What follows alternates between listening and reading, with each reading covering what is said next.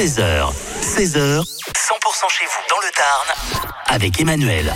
Ce week-end a lieu le marché aux truffes noires. Ça se passe évidemment dans, dans le Tarn. On en parle sur 100% direction Villeneuve-sur-Ver. Serge Boutonnier, bonjour. Bonjour Emmanuel.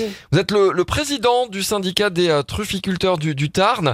Et euh, samedi, vous organisez le marché aux truffes noires. Ça se passe évidemment à Villeneuve-sur-Ver. Oui, tout à fait. Samedi 23, à partir de 10h, ouverture du marché.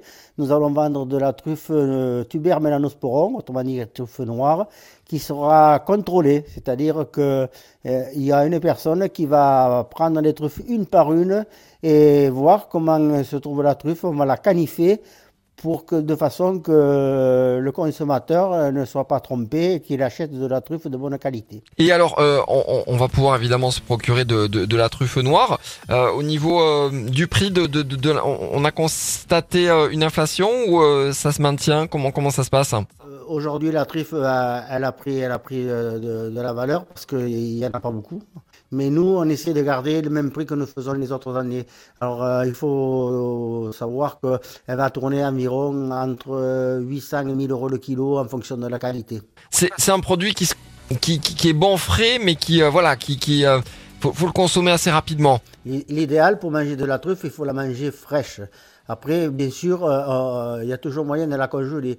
Mais un produit qui est congelé, pour moi, il n'a pas la même saveur qu'un produit qu'on mange frais.